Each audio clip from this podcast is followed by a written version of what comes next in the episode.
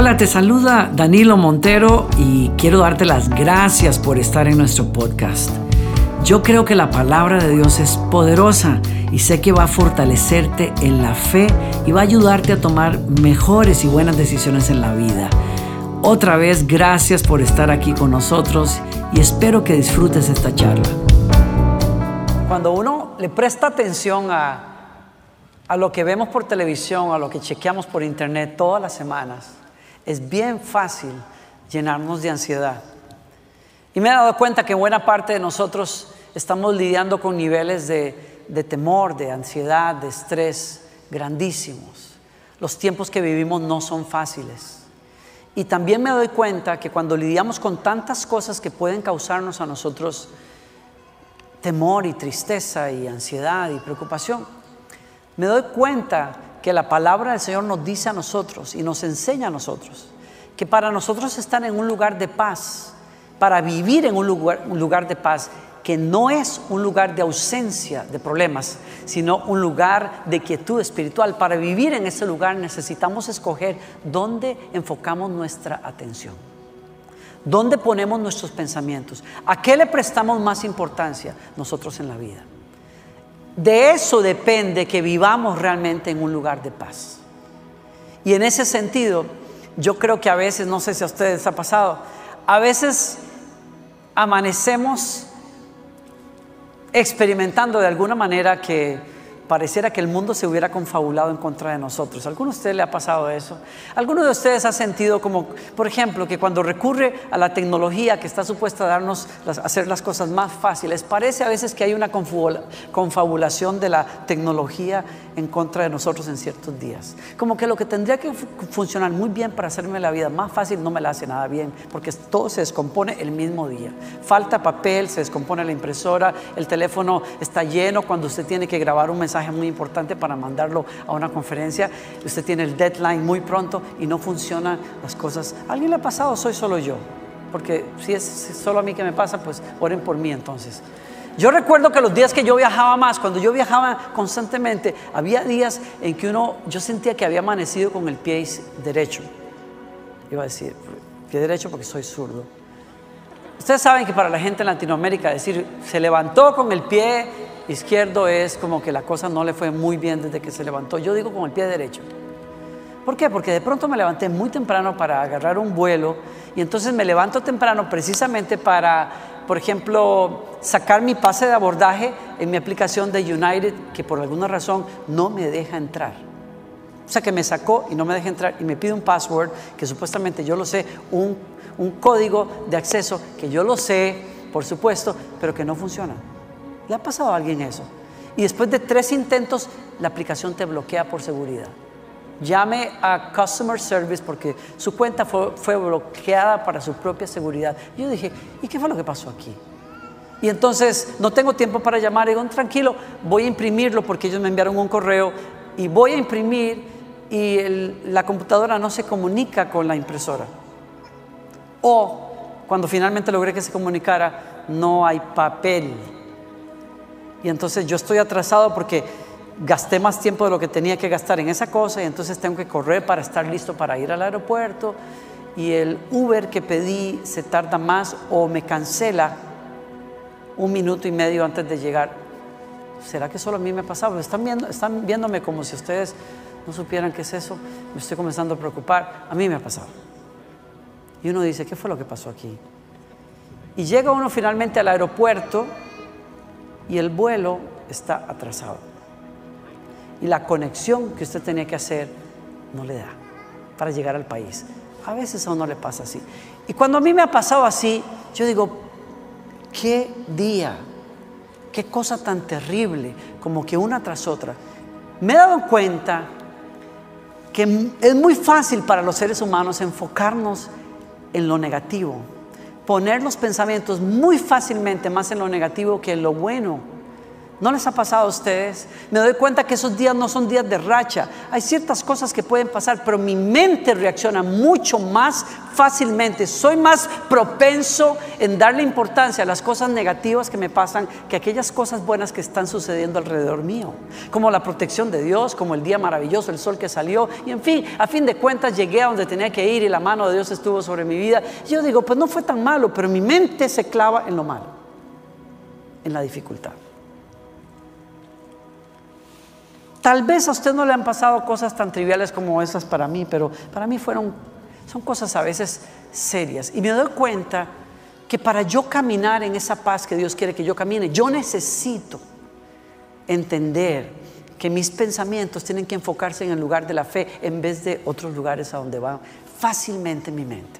También me doy cuenta que una razón por la que ustedes y yo somos propensos a ese negativismo a veces, a enfocarnos en lo negativo, es porque la Biblia enseña teológicamente la verdad detrás de este problema muy práctico, es que ustedes y yo venimos, somos parte de una raza caída que en el jardín del Edén fueron incrédulos hacia Dios y al ser incrédulos le abrieron la puerta al pecado y cuando le abrieron la puerta al pecado, lo primero que salió allí fue negativismo, temor. ¿Se acuerdan? Cuando Dios vino a buscar a Adán y le dijo, ¿dónde estabas? Dijo, ay Señor, escuché tu voz en el jardín y tuve miedo y me escondí. ¿Quién le enseñó al hombre a tener miedo y a esconderse si todo lo que había en el jardín era belleza, era amor, era aceptación, era la presencia de Dios? El pecado. Todos ustedes y yo traemos ese gen espiritual del pecado en la vida de todos nosotros y somos proclives, somos tendemos fácilmente al temor, tendemos fácilmente a la duda, tendemos fácilmente a, lo negativo. Esa es la parte teológica de lo que tenía que decir hoy al respecto de ese problema con el que lidiamos.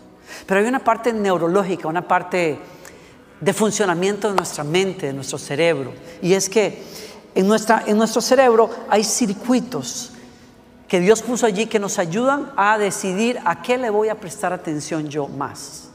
Y esos circuitos en nuestro cerebro interaccionan con otros circuitos que tienen que ver con las emociones. Y ese circuito de nuestras emociones influye directa y de, una manera muy fuerte sobre la toma de decisiones mental acerca de a qué yo le voy a dar más importancia. Y cuando esos circuitos funcionan para tratar de ver hacia dónde yo voy a ir. Usualmente, y los estudios enseñan que ustedes y yo vamos a hacer, vamos a tender muy fácilmente a prestarle más atención a eventos negativos que a cosas positivas. Y ahí le estoy explicando a usted por qué muchos de nosotros nos volvemos pesimistas ante las cosas que están pasando, porque muchos de nosotros nos llenamos de tanto estrés. Fuimos hechos de una manera en que lamentablemente, por el estado en que estamos, vamos a tender hacia eso. Lidiamos con eso, batallamos con eso. Fíjense, es, es mucho más fuerte la respuesta emocional que tenemos cuando perdemos un billete de 10 dólares que cuando nos encontramos uno en la calle. La alegría por encontrar 10 dólares por ahí puede ser buena, pero el impacto emocional por perder 10 es siempre mucho mayor. Estamos en desventaja en ese sentido. Y estoy diciendo eso por una sencilla razón. Estoy aquí diciéndole eso porque yo quiero ayudarlo a usted por la palabra de Dios a entender que usted tiene que ser muy intencional en escoger a qué prestarle atención para ir a un lugar de esperanza y de paz todos los días. ¿Está conmigo? ¿Me está siguiendo acá? Miren, nosotros somos mucho más propensos a prestarle atención a una sola crítica que a un halago que alguien nos haga. Nos afecta mucho más rápidamente y profundamente una crítica que un halago. Y por eso cuando alguien te ha criticado, aunque llegues a la casa y digas, hoy me dijeron que por qué, no sé, la maestra dijo que por qué soy tan narizón, soy no, no, mijito, tranquilo, nada más no, no, no meta la cabeza ahí cuando estoy cerrando la puerta del refri o algo así. O sea, lo que nos dijeron malo puede más rápido, fácilmente, que lo bueno que alguien nos pueda decir después. Estamos hechos así. Funcionamos así. Y ese es quizás el mayor reto que tenemos hoy para vivir en un lugar de paz. Me pongo a pensar en aquellos hombres a, los que Moisés envió, ¿se acuerdan ustedes a, a revisar, a espiar la tierra prometida, porque Dios les había prometido que les iba a dar esa tierra. Y Dios envía entonces 12 espías a aquella tierra y recorren la tierra por varias semanas y cuando ellos regresan, el reporte es, todo el mundo está esperando el reporte, a ver cómo hacen para entrarle a esa conquista, pero 10 espías vienen con el reporte más terrible y dos de ellos Caleb y otro hombre vienen con un reporte de Dios nos dijo que nos va a dar esa tierra y vamos a pelear ya y Dios nos va a entregar a esa nación. Pero los diez restantes dijeron, no, no, no, no, señores. Y dañaron a un pueblo entero, a una generación entera, porque el enfoque fue más en lo negativo que en lo que Dios les había prometido a ellos. Y cuando, cuando Moisés trata de, de activar al pueblo para obedecer al Señor, el que toma la palabra es Caleb y Caleb dice, Caleb hizo callar al pueblo delante de Moisés porque la gente se había levantado a murmurar y enojados porque ¿qué estamos haciendo en este desierto? Esa tierra no la vamos a poder conquistar, etcétera. Y entonces Caleb los calma y, y les dice, subamos luego y tomemos posesión de ella porque más podremos nosotros que ellos. Mas los varones que subieron con él dijeron, no podremos subir contra aquel pueblo porque es más fuerte que nosotros. Y hablaron mal entre los hijos de Israel de la tierra que habían reconocido, diciendo, la tierra por donde pasamos para reconocerla es tierra que traga a sus moradores. Qué exagerados. Y todo el pueblo que vimos en medio de ella son hombres de gran estatura. ¿Cuál es el problema con la gente grande, alta? También vimos allí gigantes, hijos de Anac, raza de los gigantes. Y éramos nosotros a nuestro parecer como langostas y así les parecíamos a ellos. Y una generación entera, 40 años de atraso, porque hubo personas que no supieron, no supieron escoger qué reporte escuchar. Hay medios y redes sociales que se morirían de hambre si los seres humanos no fuéramos tan propensos más hacia lo malo que hacia lo bueno. ¿Están conmigo? La sociedad sería muchísimo mejor y habría menos chismes, por ejemplo, en la sociedad si fuéramos menos propensos a escuchar los malos reportes acerca de las personas que los buenos reportes.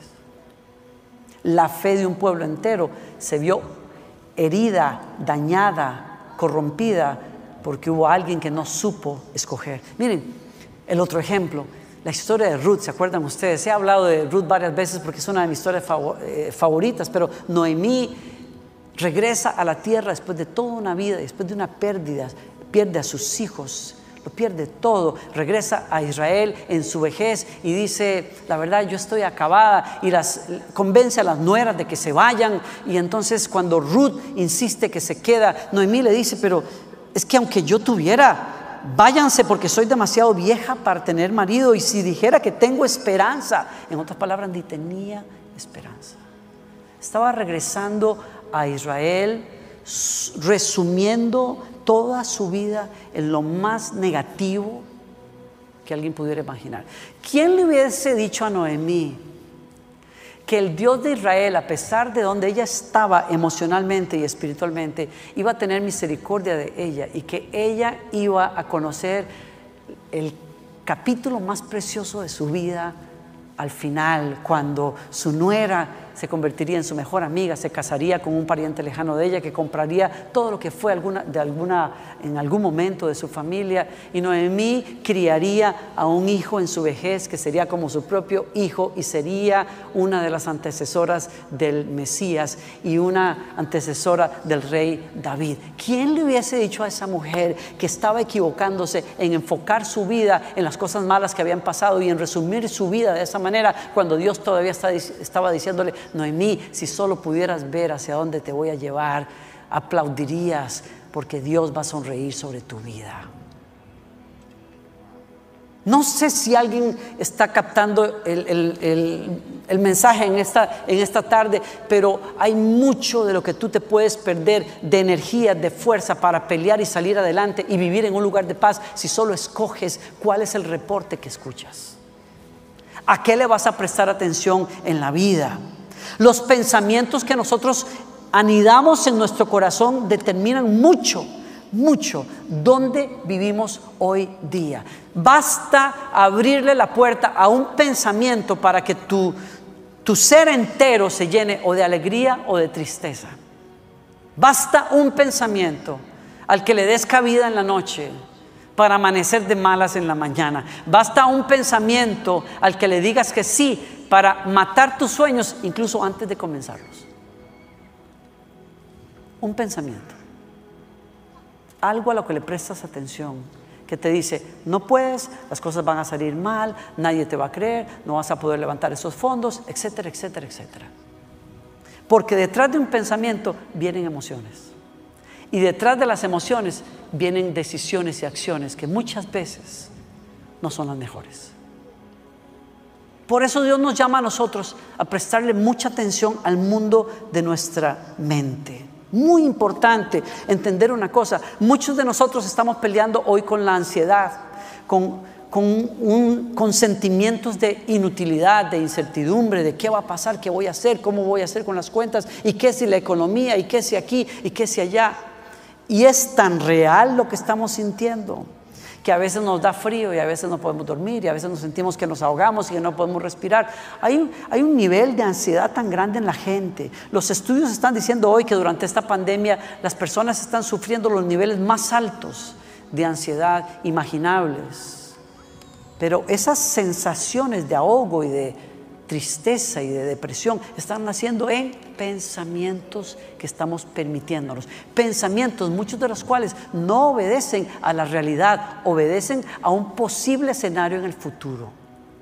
Y si solo pudiéramos entender que una cosa es analizar una posibilidad y otra cosa es vivir una realidad. Si pudiéramos entender que esas ansiedades y temores con los que estamos viviendo podrían apagarse si solo comenzáramos con escoger a quién le estamos prestando el oído estos días. ¿A quién le prestamos atención?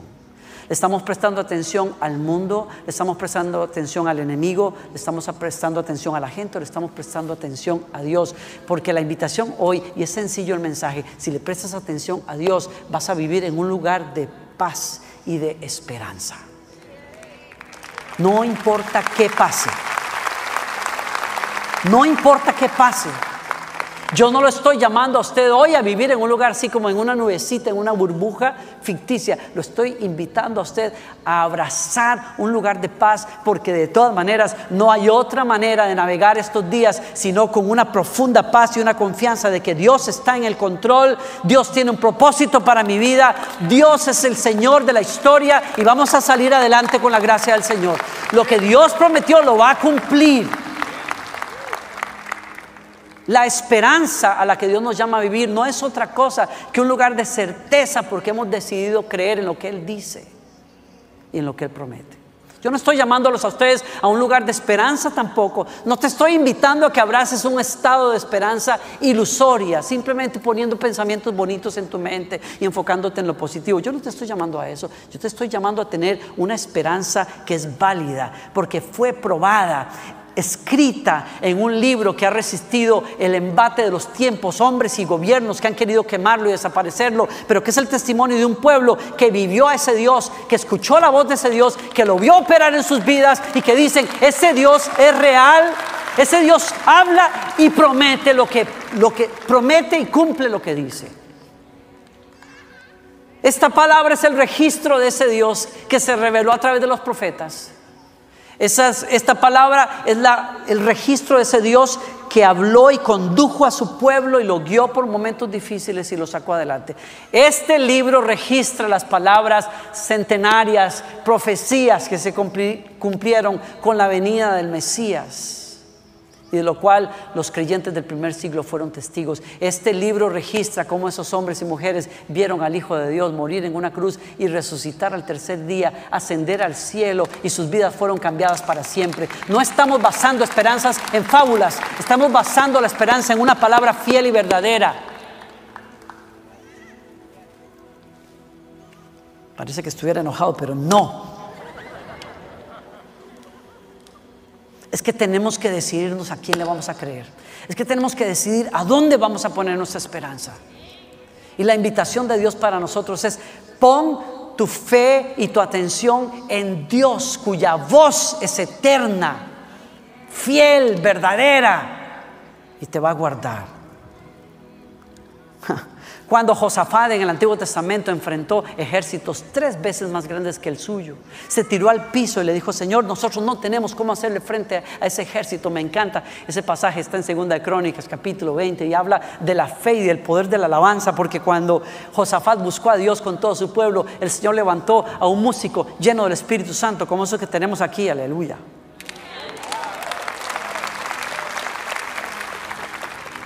Que no se levantaron simplemente a cantar canciones bonitas ahí, que se levantaron a hablar la voz de Dios, la palabra de Dios, a cantar lo que Dios dice que tenemos que cantar. Y cuando ellos comenzaron a adorar a Dios, ese músico se levantó y dijo, estén quietos porque ustedes no tienen para qué pelear. Mía es la batalla, dice el Señor. ¡Wow! Josafat tenía una decisión, como usted tiene una decisión, o escojo escuchar las noticias que son terribles de ese rey que dijo te voy a acabar. O escucho la voz de Dios que me está hablando en medio de su presencia. Por eso es tan importante que usted adore a Dios, que cree un ambiente de la presencia de Dios en su propia casa, en su mente, en su corazón. Que no venga aquí simplemente a cantar canciones bonitas. Venga a adorar a Dios. Venga a meterse en la presencia de Dios. Porque cuando la presencia de Dios está moviéndose, la voz de Dios va a venir a tocar tu necesidad como nadie más lo puede hacer. Y Dios dijo, tranquilos, mijos, yo voy delante de ustedes. Y el día siguiente abrieron las puertas de la ciudad y salieron cantando los músicos, porque para siempre es su misericordia. En otras palabras, Dios no ha terminado con nosotros. Dios todavía tiene planes con nosotros. Dios no nos ha mostrado todo lo que dijo que iba a hacer. Dios va a ser glorificado hoy. No hemos visto nada, pero lo vamos a ver. Eso es lo que hace la alabanza. No, hasta no siento nada, pero voy a ver la mano de Dios. Mi hogar sigue siendo un desastre mientras estoy cantando, pero voy a ver a Dios ordenar mi casa. Puede ser que todavía esté enfermo, pero yo creo en un Dios que sana al que está enfermo, que glorifica su nombre. Y entonces la escritura dice que conforme cantaban los, los enemigos, cayeron en sus propias trampas porque Josafat decidió escuchar la voz correcta. Y cuando la gente iba saliendo, quería prestarle atención a esto, a la mañana siguiente, bien de madrugada, salieron hacia el desierto. En el camino Josafat se detuvo y dijo, pueblo de Judá y de Jerusalén, escuchen, crean en el Señor, el Dios de ustedes, y tendrán éxito. Crean a sus profetas y les irá bien. Alguien agarró la onda por ahí, ¿verdad? Parece. Estoy aquí para decirle que la paz viene al alma cuando el alma se ancla en un lugar de esperanza. Y esa decisión la toma usted. Hebreos nos dice a nosotros, de estas dos cosas que no pueden cambiarse y en las que es imposible que Dios mienta, recibimos un gran consuelo los que ahora acudimos a Él en busca de su protección y confiados en la esperanza que nos ha dado. Esta esperanza es como un ancla firme y segura para nuestra alma y penetra hasta la presencia misma de Dios. Me encanta eso. ¡Wow! Ponte a, ponte a pensar que lo que el escritor de Hebreos nos está diciendo a nosotros es que Jesús, a quien él llama en unos versículos eh, anteriores, eh, Jesús es el precursor de un nuevo pacto. Un precursor no es un héroe olímpico que, que rompe una, una medida, un, un récord, gracias, que nadie más va a poder romper, o unos poquitos van a poder romper.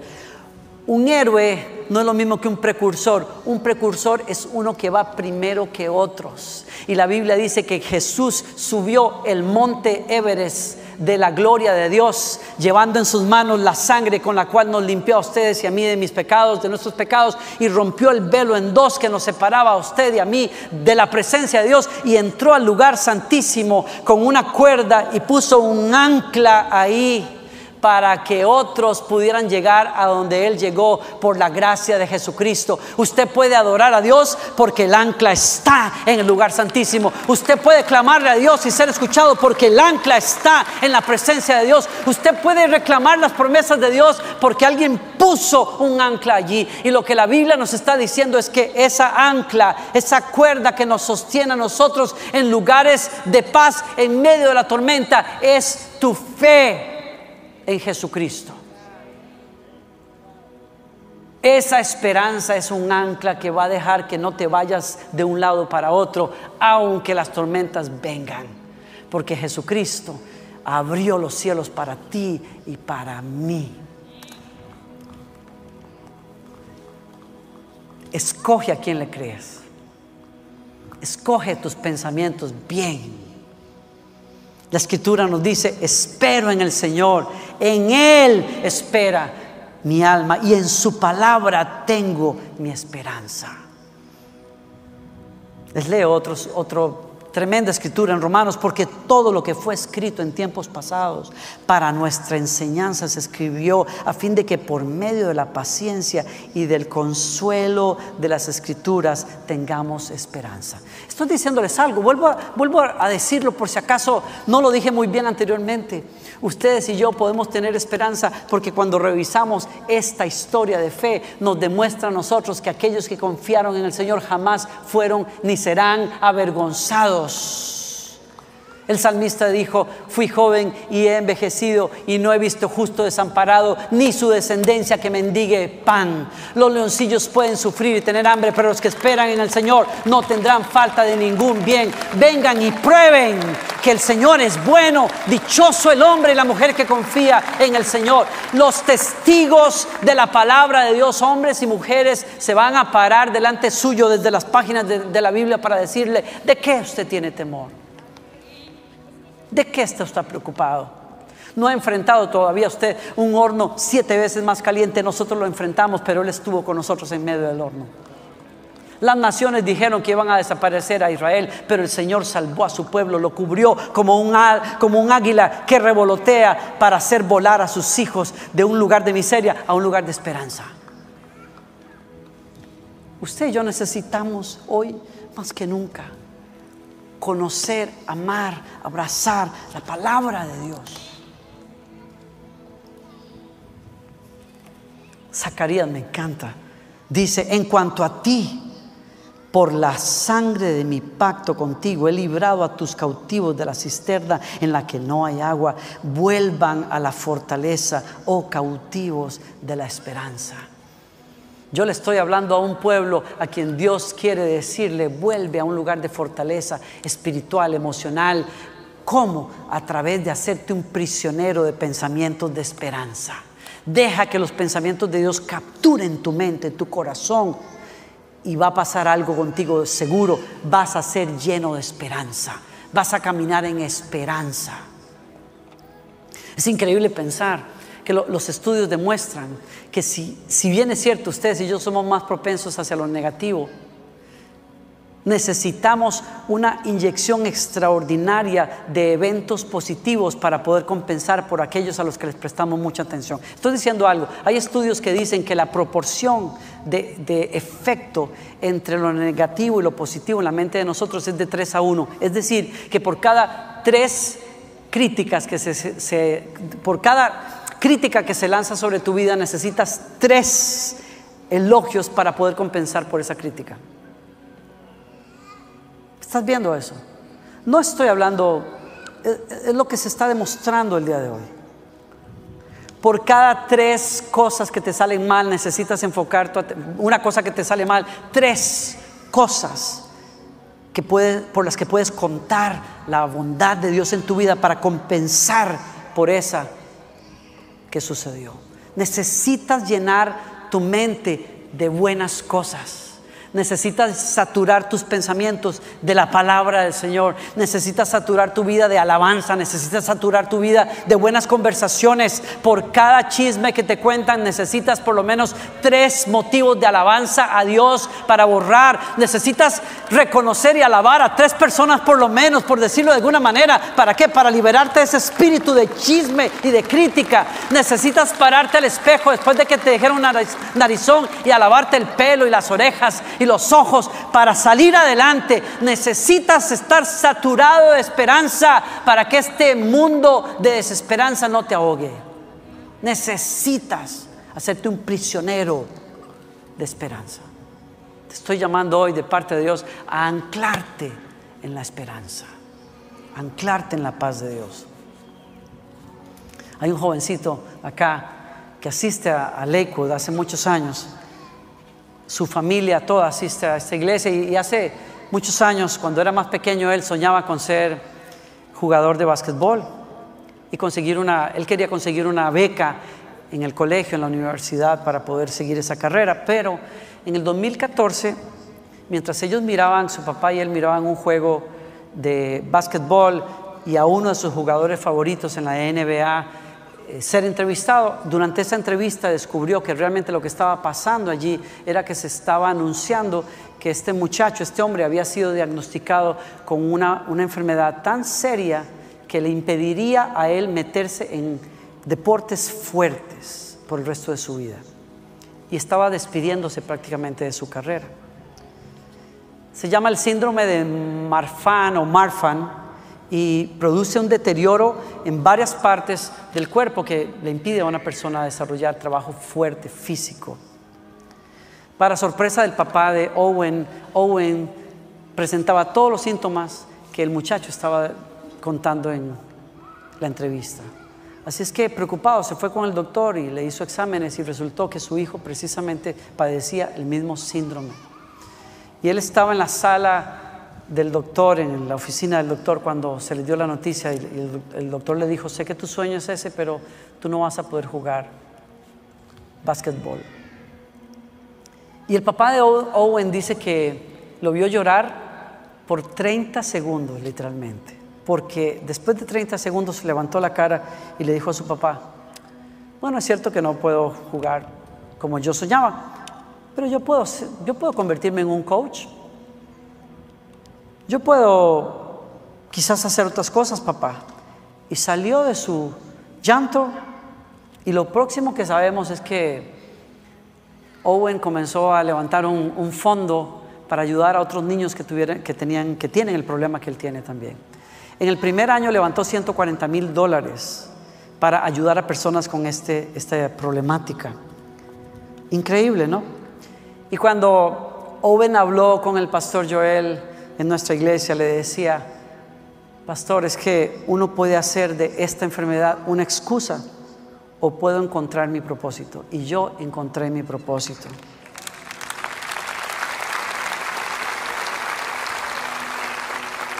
Sus luchas no han terminado allí. Unos pocos años después fue operado porque sus válvulas se agrandan, las válvulas de su corazón se agrandan tanto que necesitó ser operado otra vez. Y el punto es este, no importa qué tan difícil se haya puesto la vida para Owen, Owen sabe vivir en un lugar de esperanza porque ha escogido qué reporte escuchar y es el reporte de Dios para su vida. Usted necesita mantenerse anclado en la esperanza. Por eso Hebreos dice, y termino acá, mantengamos firmes sin titubear, mantengámonos firmes sin titubear en la esperanza que afirmamos, porque se puede confiar en que Dios cumplirá su promesa. Una palabra más y los dejo con esta.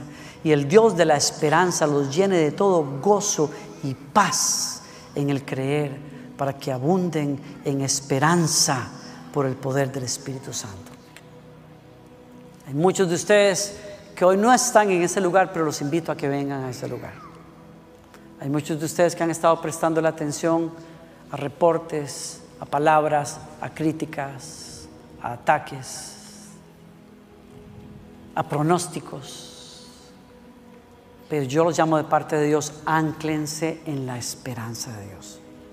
Ánclense en la palabra del Señor, porque el Señor sabe cumplir lo que promete. No los quiero dejar ir sin hacer un llamado a los de ustedes que están peleando con temor, con ansiedad, con lucha, con incredulidad y que hoy dicen, pastor, yo recibo esa palabra y yo quiero abrazar, caminar en esperanza. Pónganse de pie los de ustedes que quieran, para quienes es esta palabra. Los de ustedes que dicen, yo necesito esa oración, pastor, yo estoy dispuesto a hacer un switch en mi vida. Yo estoy dispuesto a saturarme de la paz de Dios, de la verdad de Dios, de la palabra de Dios. Quiero hacer una oración, no le voy a pedir a nadie que se les acerque por razones obvias, pero quiero orar por ustedes. Todos esos que están batallando duro, todos los que están batallando con miedo, con temor, pónganse de pie. Les pido, les pido, ¿saben por qué les pido que se pongan de pie? Porque es liberador. Todos nosotros batallamos con lo mismo, todos. Y yo quiero abrazarlos a ustedes, aunque sea así, a la distancia y traerlos delante del Señor. Oramos juntos todos, Señor. Qué belleza es tu palabra, Señor. Podemos confiar en un Dios que cumplirá todo lo que ha prometido. Puedo confiar en ti. Señor, yo suelto argumentos, reportes, sueños incluso, pesadillas que he tenido en la noche temores que me han asaltado, lo que ha dicho mi familia, lo que yo me he dicho, Señor. Yo pongo todo esto aquí en tu presencia y lo suelto aquí en tu presencia. Tanto negativismo, tanta cosa que hemos recibido y bebido por los medios y por internet y por tantas vías con las que nutrí mi mente de mentiras y de temores. Señor, yo me vuelvo a ti hoy, el Dios de toda esperanza. Y yo recibo, Señor, y recibimos de ti la certeza de tu palabra. Fiel es Dios que promete y que cumplirá. Y yo oro, Señor, que mis hermanos aquí en casa y allá en sus casas, especialmente esos que están luchando con la ansiedad, que sean liberados y libres en el nombre de Jesús hoy. Que sean libres por la unción y la presencia del Espíritu Santo. Oro, Señor, que ese peso se caiga, que esa, esa neblina en la mente se disipe en el nombre de Jesús, que esos augurios que retumban en la mente se acallen, se callen en el nombre de Jesús porque hoy escogemos a quién le prestamos atención y yo escojo la verdad de Dios. Yo escojo las promesas de Dios. Yo escojo la historia de fe que está en tu palabra, Señor. Yo oro que en estos días los ojos y los oídos de tus hijos se abran en una nueva dirección, que mientras tienen un devocional mientras abren su Biblia, mientras conversan con otra persona de fe, tu Espíritu Santo les traiga tu palabra revelada para el momento de ellos, para el reto que tienen, y que esa sea palabra que los lleve a anclarse en la paz y en la esperanza de los que confían en ti, Señor. Gracias porque estás aquí, Señor. Me tomo 30 segundos y oro por aquellos que están aquí, aquí o que están en casa, que necesitan una relación personal con Jesucristo y no la tienen. Está a la distancia de que reconozcas dónde estás como pecador y que le digas al Señor, ven a mi vida. ¿Por qué no se lo dices conmigo ahora? Dile, Señor Jesucristo, te necesito. Yo creo lo que dice tu palabra. Tú eres el Hijo de Dios, Dios hecho carne, muerto en la cruz por mis pecados, resucitado al tercer día, sentado en gloria.